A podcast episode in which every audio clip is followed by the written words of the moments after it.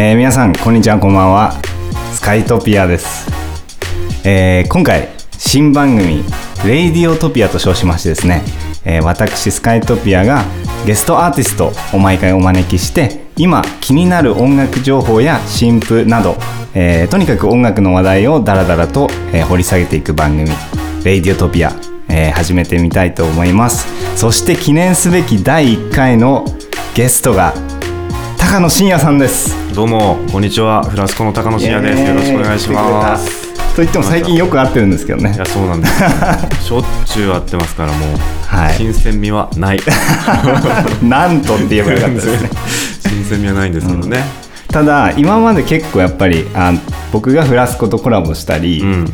えっと JWAVE に出させて、えっとうん。フラスコがホストしてる JWAVE に出させてもらったりなんかその高野真也にはい。焦点を当てて、ゲストとして来てもらったこととかってないと思うんですよ。あそうかもね、うん。確かに。なんで嬉しいなそれ。すごい。そうなんですよ。なんで改めて今日はゲストとして高野真也って、はい。そもそも肩書き何なんですか？肩書き。いやこれがね難しくてもういろいろやりすぎちゃってもう自分が何だか分かんなくなってる。本当に。もうアメーバのようにえこの社会をただただ漂いながら生きてる人間ですえっと名刺には何て書いてある？名刺にはねあ会社の名刺にはあの企画って書いてある。ああミュージシャンではない。ミュージシャンミュージシャンもやってるんですけど なんですか？ちょっと俺今ツイッター見るね。ツイッターもでもな肩書きとはあんま肩書きっぽいこと書いてない、まあ、フラスコとか JWAVE の東京マットスピンナビゲーターとかねあとまあ面白法人カヤックっていう会社で企画をやってたりうんとか、うんうんあとまあ DJ 貸し切り風呂という名義でまあちょっとコンコント的な一人コントみたいなやつたりとかね。あとまあコピーライティングとかあとまあバズツイート日本歴代27位って書いてありますね。いやすごい。これまあだからもうツイッター芸人ですね。あれ音楽はどこに 一応ねアーティスト活動もしてるんだけど、うん。本当いろいろやりすぎて、うんうんうんしかもあのなんていうのこう会社での仕事とあの個人での活動も結構ミックスしたりとかうんうんうん。してやってることもあるので、あのもうカフェオレです。カフェオレ状態。あコーヒーとミルクをこうなるほど。ミックスするみたいな。あの個人と仕事をこう混ぜこぜにしながらカフェオレを作っていこうっていうカフェオレです肩書きは。あなるほど、はい。カフェのカフェ ちょっと待って。カフェオレのような活動家。そうですね。高野真也さん改めて今日、はい。ありがとう、全くこれ聞いてる人なん 何のことやらと。まあ。こいつ誰やという感じだと思うんですけどよろしくお願いします、いえいえ本当、はい。ありがとうございます改めて。いつもありがとう。ああこちらこそ。はい。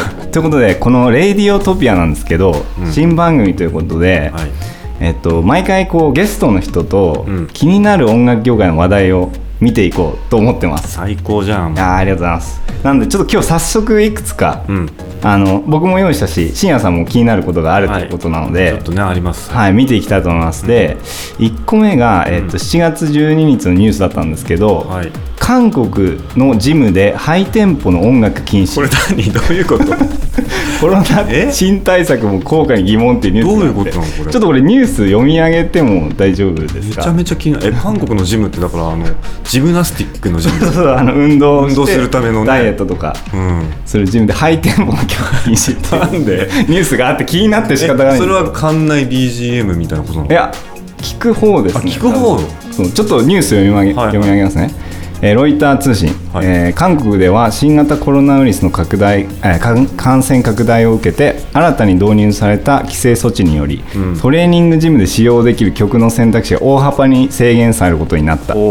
新たな措置では社会的距離の取り方や移動制限などの一般的な規制に加え、エアロビクスやグループエクササイズの際に毎分120拍以上のテンポこれつまり 120bpm BPM のテンポが速い音楽を流さないというルールも追加された。なんで？えー保健師は呼吸が速くなったり汗が周囲の人に飛んだりするのを防ぐ目的だと説明するが一部の野党議員はナンセンスとするほかジムのオーナーもほとんど効効果がないのを批判しているなど。でもこれね僕あの BBC の記事も読んでたんですけど、うん。あの個人で聴いてる音楽も当てはまるみたいつまつまりあのランニングマシンとか走りながら、うんうん。イヤホンで聞いててもうブレイクビースとか聞いちゃってるとちょっと なことですよね。そうで、うん。まあそのでももちろん感染対策は絶対するべきだと思うんですよね、うん。もちろんいろんな面で。ただやっぱりこの 120bpm っていうそのうん。境界線がすごい不思議だなって、ドラムベースとかはちょっとやばい。みたいなことだよね。そうな、ん。そうなんですよ。だから面白いね本当ね。お面白い話題だなと思って。まうん。あの何どうぞ。あすいません。僕あのちょうどフラスコが、うん。その2000年以降に出した曲ではい。果たして 120bpm の曲は いくつあるのかって。うわー面白いなあのうん。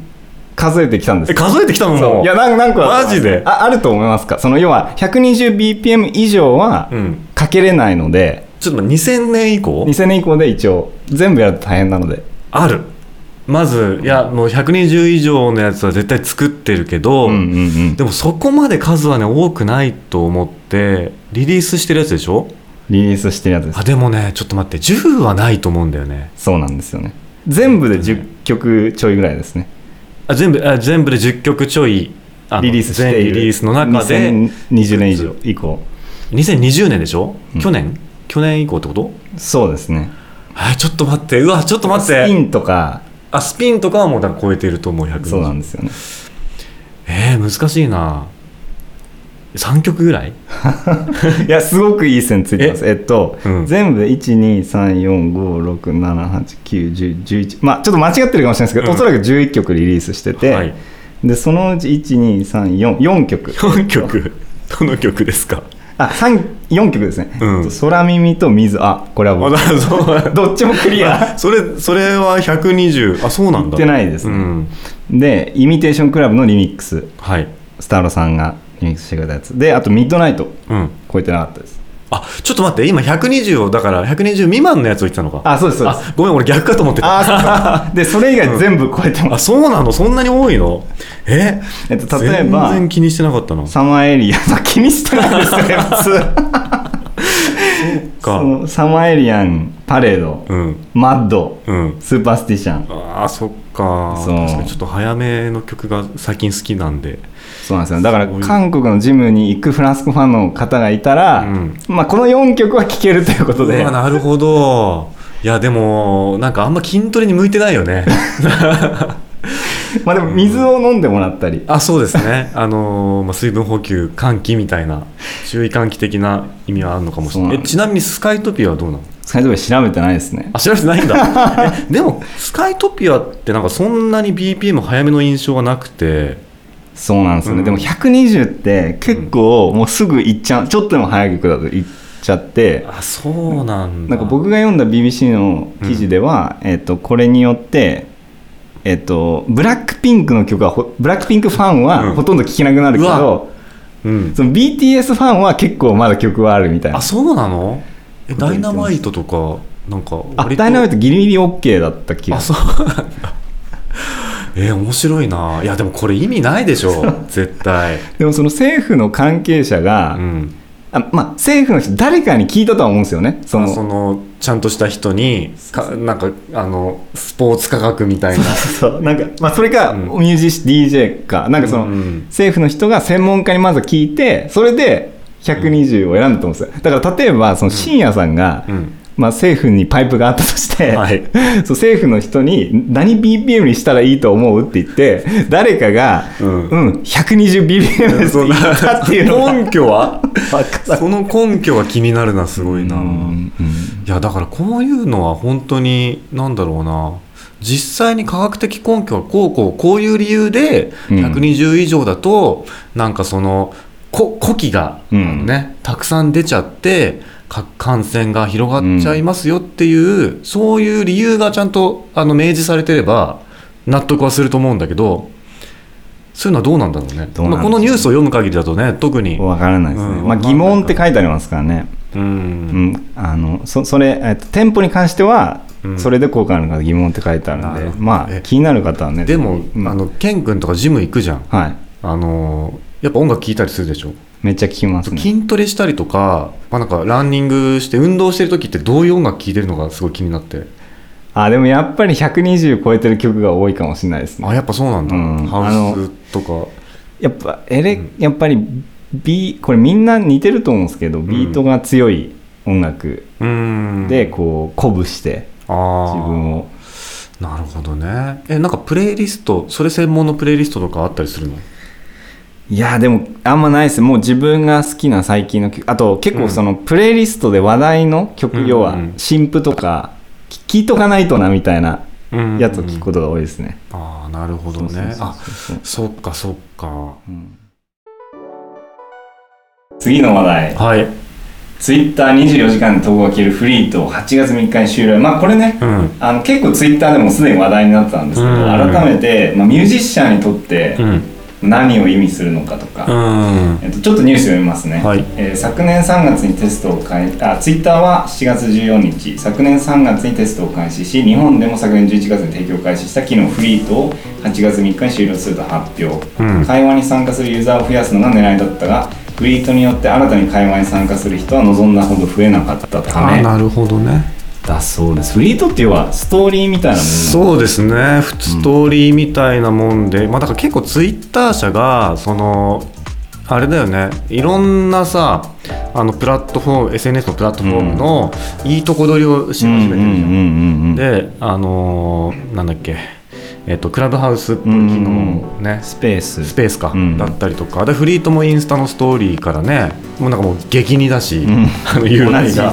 そうそうそう。だからなんかそのそういうななんかテストをしてんのかなって俺は思って、うん。ツイッター社が。なるほどね。うん、であのうまくいけばそれをそのままガンガン取り入れていく。うまくいかなかったらもうやめるっていうこれはもうなんか実験なのかなっていうふうに思ってるんだけど、うん。まあ、フリートは確かにねあんまりそうね機能してない、まあ、機能してるのかもしれないけど、うん。そんなに見ないようなうん。印象だし、あとはなんか、えー、とそもそもこれインスタが始めたのがさ、うん。24時間で消える投稿っうん。てすごい気軽にできるじゃん、残らないから。うん。っていうのとあとはあの24時間で消えちゃうから見なきゃっていうユーザー心理があるからみんな結構こうストーリーは盛り上がったとう思うんだ、ん確かに。でもなんかそのえっとまあ自分のそのなんていうのこう自撮りだったりとかあのまあ基本的にはこう写真を載せる文化だからインスタ、うん。ツイッターのカルチャーとはまた全然うん。違うわけで、文章ベースというか。そうそうそう、ん。文章ベースだったりとかツイッ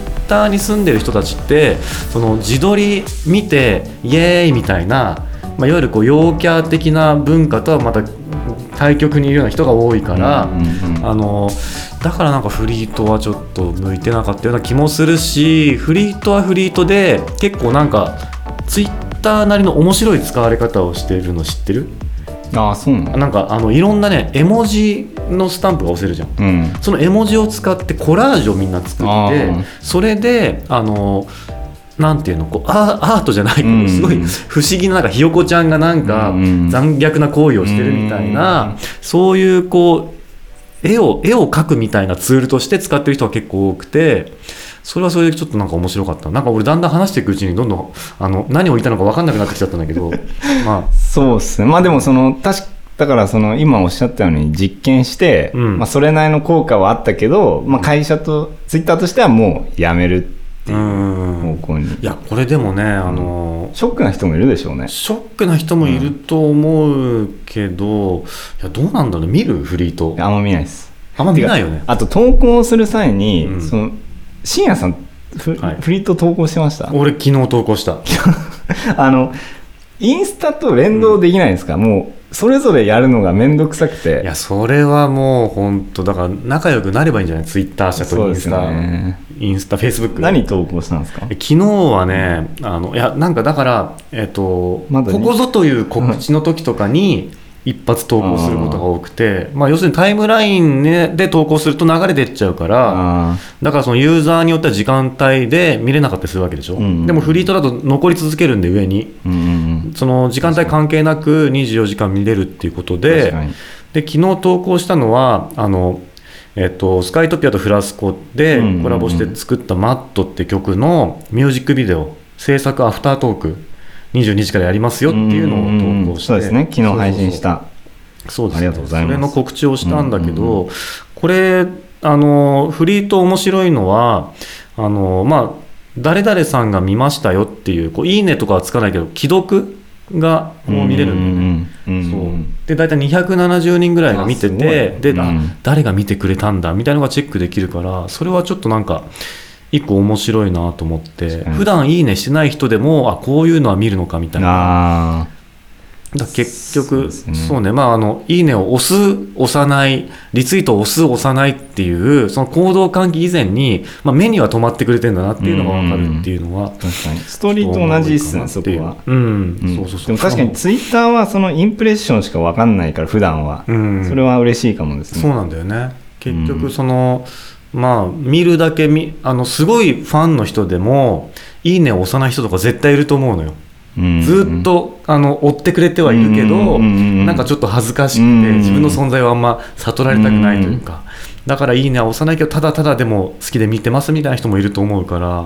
確かに。そうだね。多分アーティストは割とだからなんだろうフリートはもしかしたら告知とかに使ってそのどういう人たちが、まあ、自分のことを気にしてくれてるなんか潜在的なファンだったりとか、あのまあ、その自分の音楽を聴いてくれるような存在になりうる人たちうんのこのなんかタターゲット層じゃないけど、うん。ユーザー層を知るっていう意味ではなんかマーケティングツールの一つとしてもしかしたらいいのかなとも今ちょっと思えてきた。話しながら、確かに、うん、まあそうですね。ただ消えちゃうと。まあ消えちゃうという そう。もうだからタイムラインだけの戦いになってまた戻ると。そうですね。まああとスペースですね。そうだね。スペースもよくわかんないけどな、うん。全然使ってないけどね、確かに確かに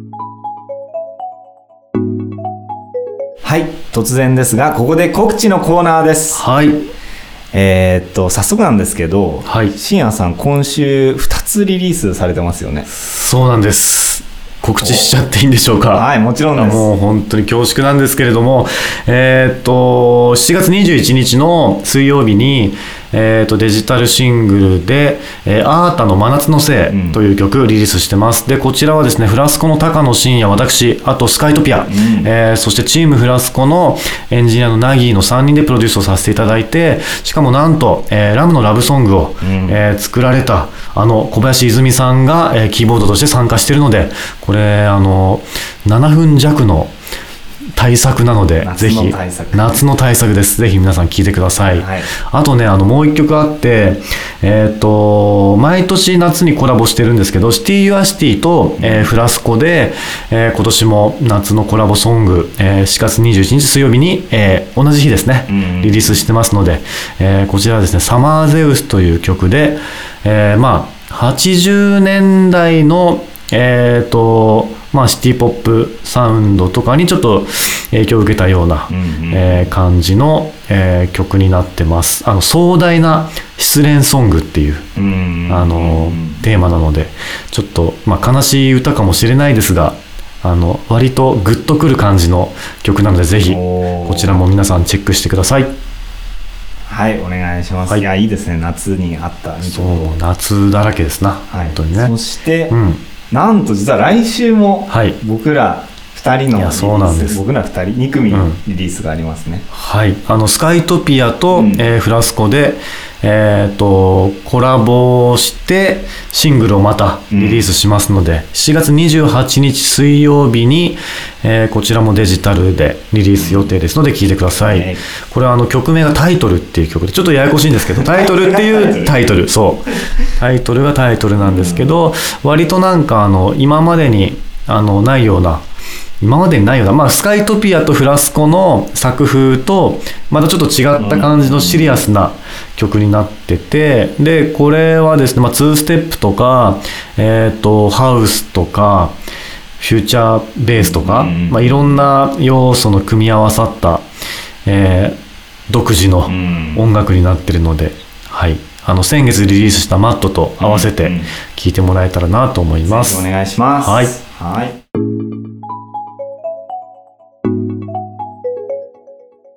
なんかちょっと話題それるんですけど、はいはい。結局その TikTok 今あの SNS つながりで言うと、うん。TikTok 今すごい伸びてるじゃないですか。すごいですよね。そうそう。で YouTube もあの TikTok に負けないようにそのショーツっていうのを始めて、あそうだね、うんうんうん。でフリートも縦じゃない。ストーリーも縦じゃないですか。そうだね。全部縦だね。そう。で僕思ったのが、うん。そのなんかだから MV も縦増えるんじゃないかっていうのが思ってて、うん。でもう一つ思ったのがその要はだからそういう場所で告知しやすいように、うん。えっと、MV も縦になったりでアートワークってうん。今までずっと正方形じゃないですか、確かに。でもいつかアートワークが縦になる時代が来るんじゃないか。それ正しいよ。だって CD って正方形そうそうそうそうそう。その名残でデジタルになっても正方形のままになってるけどうん。結局はやっぱそのなんかユーザーが使う媒体媒体というかデバイスの形状とかによって、まあなんかねそういうコンテンツって変化していくもんだうから、いん。や縦型の時代が来るかもねもしかしたらそうなんですよね。ただ今もう本当あの信也さん言った通りでそのうん結局 CD はもうなくなってるけどなんかアートワークは正方形だみたいなのだけはああなるずっと残っててあのうん。プレイボタンとかもそうじゃないですか。その要は CD コンポみたいののうん。そのプレイっていうまあカセットテープのうん。プレイっていうボタンがそのその当時はそのために作られたあの三角形のプレイのボタンだったのに結局今 Apple Music とか Spotify とかでも、うんあのプレイの三角形のボタンが使われてるじゃないですか、うん。だからなんかそのなんかむ一度これなって決まったやつはう、ん。もうかだからアートワークは正方形だよってなってるからもう一生変わらないのだかよね。むず分かんないですよね。気になりますみたいなでも仮にうん。アートワークが縦になったら、うん。めっちゃ楽になると思うんですよ。だってアートワークあります、うん。でその動く素材とかも縦だしああなるほど。でそのあの Spotify にキャンバス機能ってあるじゃないですか、うん。あれももう縦でそのままアートワークをそのまま使えばいいから、なるほどね。そうだね。だ Spotify のキャンバスが縦だからなんかもうそのままもう Spotify 初でアートワーク正方形じゃなくてもいいですよみたいなのが始まるかも。ねそうそうそう。それが Spotify もし始めたら大きなことですよね。いやめちゃめちゃ面白いなそれ。うん。いやーそうだね。えでもなんかその三角とかも今言われてハッとしたんだけどまあよく考えたらその巻き戻しって言葉あるじゃん。うんうんうん。あれってあの要するにビデオテープとか カセットテープ時代にあのテープをぐるぐる巻いて戻して 戻すんだよっていうのでできた言葉だけどうん。いま、未だになんか俺とか使ったりするんだけど、まあそうですよね、まあ今のねあのすごい若い子たちとかからしてみれば、ま、巻いて戻すってなんやねんみたいな。うん確かに確かに。ワンタッチだもんね、本当ワンクリック確かに。ワンタッチ。でもリーワインドって英語でもそう言いますもんね。だからまさにそれも同じ。それもじゃあ、うん。一緒なんだ、英語でも。そうそうそう。だから。か、面白いな、それは。うっすね。いや、だからもううん。本当、縦型時代がいつか来るかもしれないってういうん。ね。でも携帯電話の形がどうなるかっていうところでもありますよねあ、そうだね、そうだね。だから、まあ携帯がもしかしたら正方形になっちゃうかもしれないから、今後。てかなんかもうみんなが使うデバイスがうん。ね、丸、丸とかになるか画もしれない。面の、うんだからあれによるんですよねそうだね、そうだね。いや、だからそれ面白いのが、もうこっからどんどん広がっちゃうけど、話は。あの こうなると思ってた結局だから、あの、なんだ、昔もその、レコードとか、うん CD とかにね、あの、入る、こう、あの、時間が決まってたじゃん。うんうん何時間までしかこう収録できないと決まってたからその曲のあの何尺とかもさ、うんうん。決まってたりとか。で今はその、まあ、そういうこう CD とかレコードとかの制限がなくなったから、まあ、例えば何時間でもあの1曲ね何時間でもこうリリースできるようにはなったけど、うん。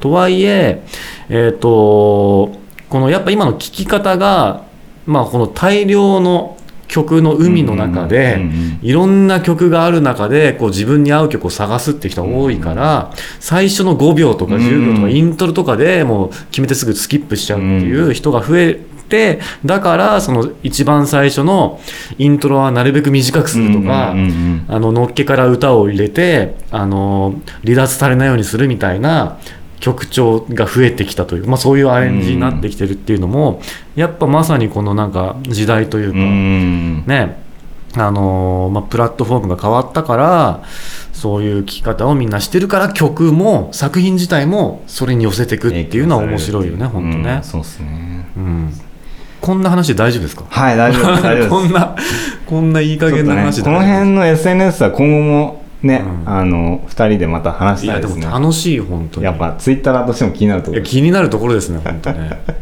はい。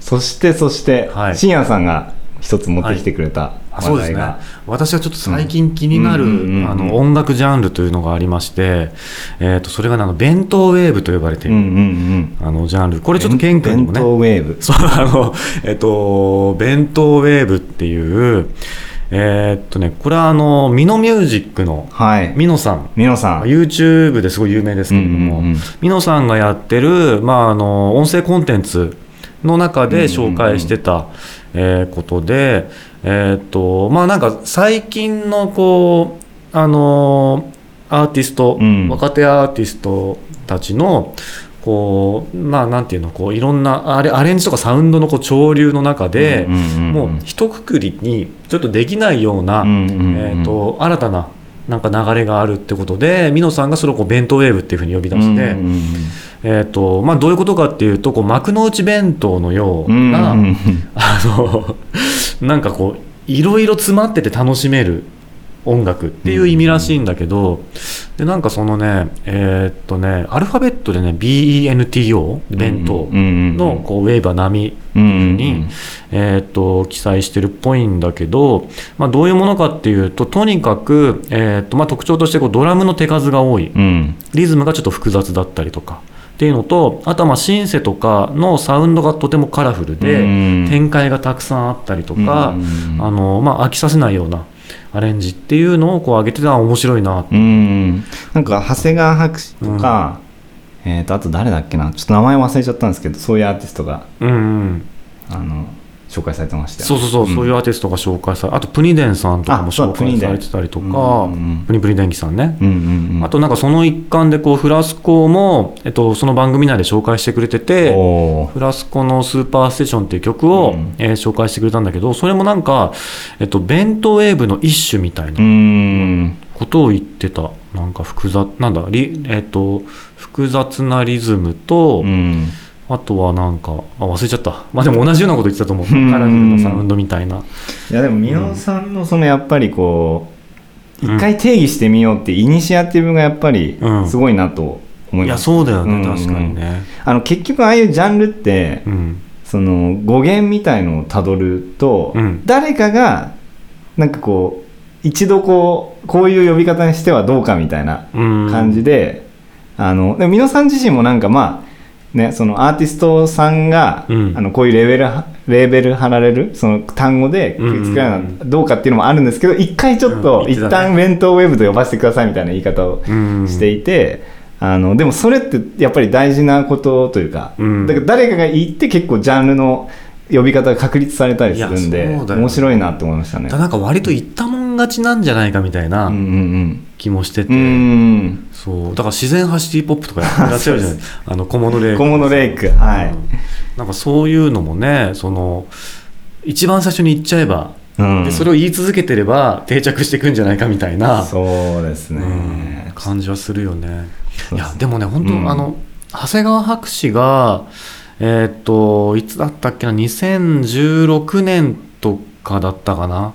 ぐらいにまだその長谷川博士としてリリースとかする前に、サウンドクラウドで、えーっとまあ、1曲上げて、うん。それを聞いた時にあこなんだこの音楽みたいな衝撃を受けて、で確かになんかその今まで聞いたことないような、うんうん。あのジャンなんかジャンル不明といううんか、うんうんなんていうんですかねちょっとフュージョンっぽい感じもしたし、まあ、エレクトロだうし、ん。あのでもすごい歌はキャッチーで、うんもうそもそもフュージョンなのになんかね歌がキャッチーってちょっとすごいおかしいな。ー僕も最初衝撃受けましたね数年前に聞いた時は。うん。そうだよね。だなんか本当にあのと当時そのあの聞いた時にあこれはなんか言葉にできない音楽というか、何かでくくることのできないものだなっていう感覚を得てでもそれそういうあの音楽をさこう、まあ、いくつか共通点を見出していろんなアーティストをピックアップして、まあ、これは弁当ウェーブとしましょうみたいなのは